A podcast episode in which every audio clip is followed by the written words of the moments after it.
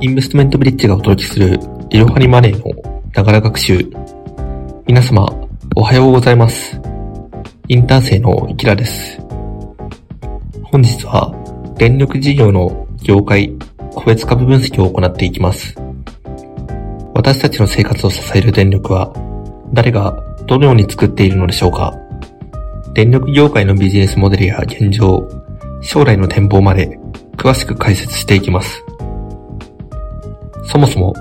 電気業界とはどのような構図になっているのでしょうか？電気業界は石油と同じく上流、中流、下流の3つに大きく分けることができます。上流は電気の発電、中流は消費者までの送電、下流は電気の交流を行っています。日本では上流から下流までの流れを発電事業、送配電事業、小売電気事業の3つに分け、すべて一社で完結していることが多いです。これは電力業界自体がかつて国の公益事業として特定の企業が地域独占で電力事業を行っていたことが背景にあります。また、上流における発電方法においても大きく分けて火力発電、水力発電、原子力発電、太陽光発電、風力発電、バイオマス発電の6つに分けられます。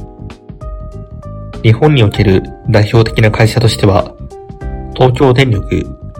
中部電力、関西電力等が挙げられます。これらの企業は戦前から経営している企業も多いため、皆さんも一度はお聞きになったことがあるのではないでしょうか。続いて、電力業界が現在置かれている現状について解説していきます。今の電力業界を一言で言うと、大手各社が料金の値下げや再生可能エネルギーに特化するなどの差別化戦略を進んでおり、競争が激化しているというのが現状です。前述したように、電力会社はかつて地域独占として特定の企業のみ地域の配電権利を独占していました。しかし、2016年4月の電力自由化を受けて、電気の小売業への参入が全面自由化され、すべての消費者が電力会社や料金メニューを自由に選択することができるようになり、競争が激化しました。また、同じく2016年に発行されたパリ協定を契機に界的な脱炭素化、温室効果ガス排出削減の流れが起き、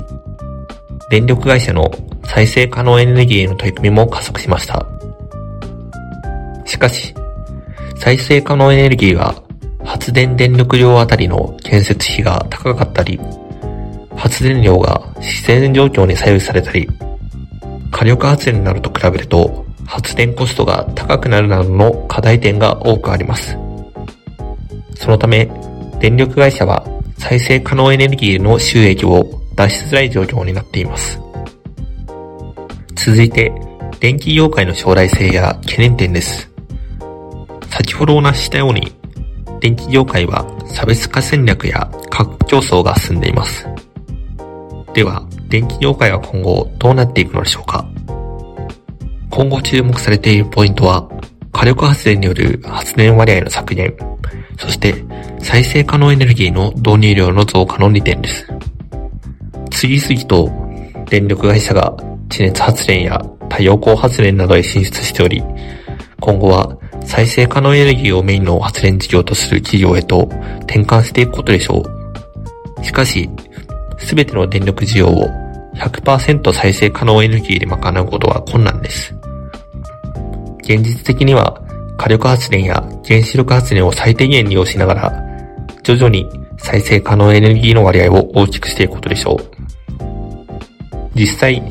経済産業省が掲げている2050年カーボンニュートラルに伴うグリーン成長戦略では、2050年には発電量の約50から60%を再生可能エネルギーで賄うことを参考値として議論を進めています。このように様々な要因により変革を余儀なくされているのが電力業界です。今後はいかに設備投資のための収益を上げながら、再生可能エネルギーへの発電量を増やせるかが重要になっていくことでしょう。最後に、電力業界における注目企業を一社紹介したいと思います。今回ご紹介する会社は、再生可能エネルギーへの取り組みに尽力している電源開発 J パワーです。日本の電力供給の増加を目的として、1952年に政府によって設立されました。国内のエネルギー会社の中では最大規模で、水力発電事業では日本の約2割、風力発電事業では全国2位の規模を誇っています。また、J パワーはサステナビリティの取り組みに積極的であり、CO2 排出量削減のため、明確な目標の提示、再生可能エネルギーの拡大に向けた積極的な設備投資、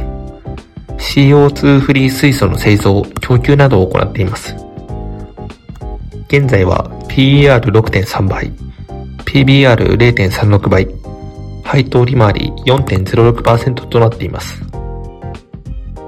電気事業の販売電力量は減少しましたが、電力販売価格の上昇等もあり、株価は堅調に推移しています。J パワーの何よりの強みは、エネルギー会社であるにもかかわらず、子会社による石炭の販売が可能なことです。2023年度の決算は、他の大手のエネルギー企業が石炭価格の上昇により業績が悪化する中、石炭を販売できる欧州連結子会社の影響で増収増益となりました。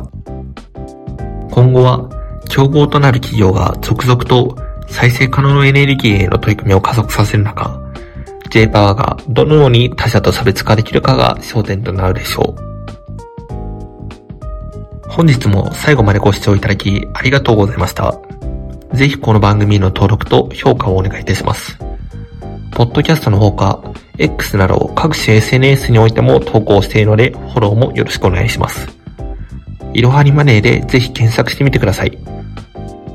また、株式会社インベストメントブリッジは個人投資家向けの IR、企業情報サイト、ブリッジサロンも運営しています。